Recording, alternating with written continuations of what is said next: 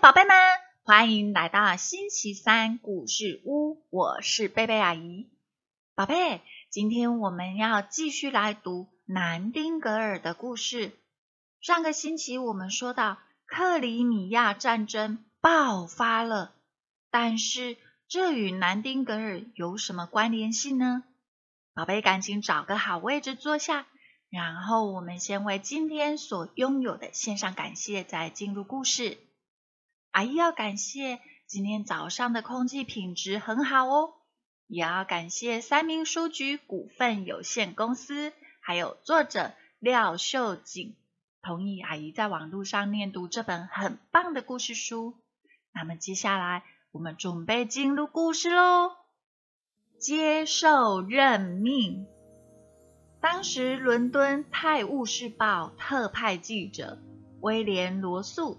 随着伤兵们从克里米亚坐船到斯库达里，曾把亲眼目睹的惨痛遭遇写了以下的报道：这些伤兵在拥挤的甲板上，没有床铺，没有毛毯，没有药品，到处都听得到他们的哀嚎，真令人心酸啊！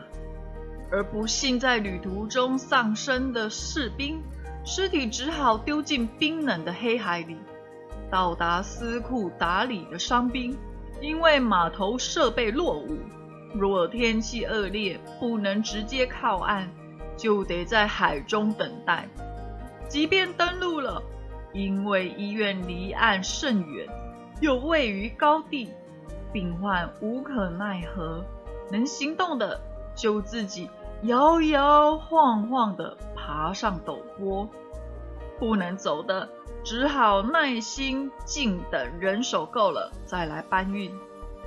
好不容易到了医院，又因为设备不足，可能整整一个礼拜都不会有人闻问。于是有些流血过多致死，有些昏迷不省人事，更多的是断了手足。或者头部、胸部受重伤的士兵，只能血迹斑斑的僵卧着。英国人民读了这篇报道，才知道士兵们的悲惨情况，不觉大吃一惊。啊，好残酷，好可怜哦！哎，太可怕了，说不定我弟弟就是伤病中的一个呢。我们是堂堂的大英帝国，怎么能让他的子民如此受煎熬？他们没办法想象自己深爱的父长兄弟正受着那般非人性的煎熬。罗素又指出，前线最迫切需要的就是训练有素的医护人员。最后，他为战士们发出紧急的呼吁。难道英国的妇女中就没有人肯献身为在前线受苦的士兵们服务吗？我们的侍女难道只会袖手旁观，而没有一个人肯牺牲去做救护的工作吗？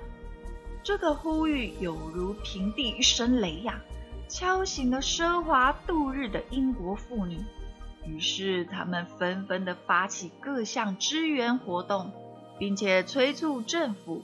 赶快采取行动！南丁格尔当时住在偏静的乡间，读了这篇报道，想到重伤的士兵没有人照顾、关心的凄凉景象，真是心急如焚。他放下报纸，愤慨的以掌击桌，说：“不行，我必须要去克里米亚一趟。”于是。他当场就提笔写信给西德尼·赫伯夫妇，表示愿意去前线服务的心愿。而这同时，正担任英国陆军部长的赫伯爵士，也刚读了威廉·罗素的报道，非常的震惊，正在考虑着，若派遣护士赴战场。谁才是最理想的领导人才呢？那时，他脑海里立刻浮现了南丁格尔的身影。于是马上写了一封信去征召他。信中他表达诚挚的请求：“南丁格尔小姐，相信您也读到了罗素先生的报道，多么残酷的景象啊！我们已经决定派遣护士到前线去。目前我们最需要的是一位勇敢、刚强。”有医学常识又懂得医院行政的领导者，只有您才能挑起这样的重担。只是，您是否愿意呢？请为前线的士兵们着想吧。一八五四年十月十四日，西德尼·赫伯，南丁格尔当然是义不容辞的。他怎么能放过这个绝佳的好机会呢？上帝终于赋予我明确的使命了，这正是我将全心奉献的工作呀！他高兴的想，而且我要向世人证明，看护病人是最高尚的、最神圣的行业。经过无数次的会议，英国内阁正式委任。南丁格尔为英军赴土耳其野战医院护士长。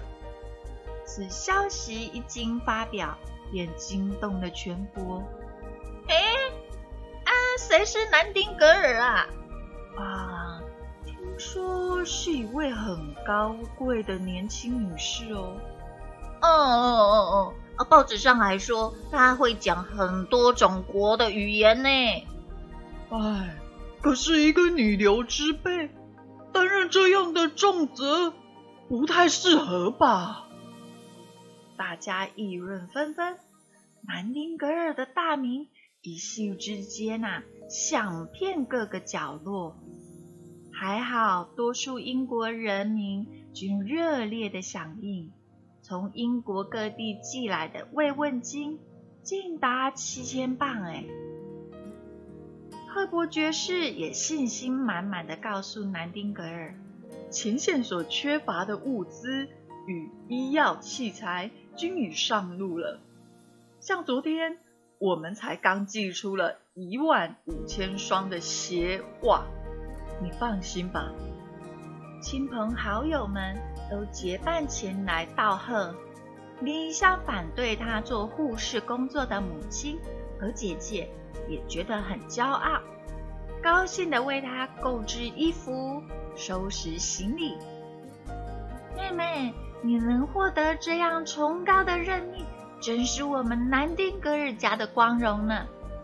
可不是吗，佛罗啊，我真是全世界最骄傲的母亲了。只是前线多么的危险，你务必要小心。懂吗？南丁格尔也知道，等着他的是一项艰难的挑战，所以专心的进行着准备工作。他从教会和众多申请者当中挑选了有看护经验而品性端正的三十八个队员，在为他们精心设计了制服。看护队啊！全戴着白帽，穿着富有披风的灰色衣裙，棕色的腰带上则绣有“斯库达里医院”的红字。一八五四年十月二十一日，南丁格尔率领着三十八位队员与旧友布列士布里兹夫妇一行人。背负着全英国殷切的期望，从伦敦出发了。他的行囊里静静地躺着一封信，是曾向他求婚未成的米伦斯所写的。他无限感慨地说：“亲爱的佛罗伦斯，当你声称无法承载我对你的感情的同时，”却接受了如此沉重的任命。今后，不管你在何处，我都会祝福你的，也愿上帝与你同在。十月二十七日，从马赛开航的别库蒂士号游船载了南丁格尔一行人，在四天后抵达马耳他岛。十一月四日，这一行人登陆斯库达里。宝贝，你喜欢今天的故事吗？战争真的很可怕，会有很多的人受伤，甚至于回天堂。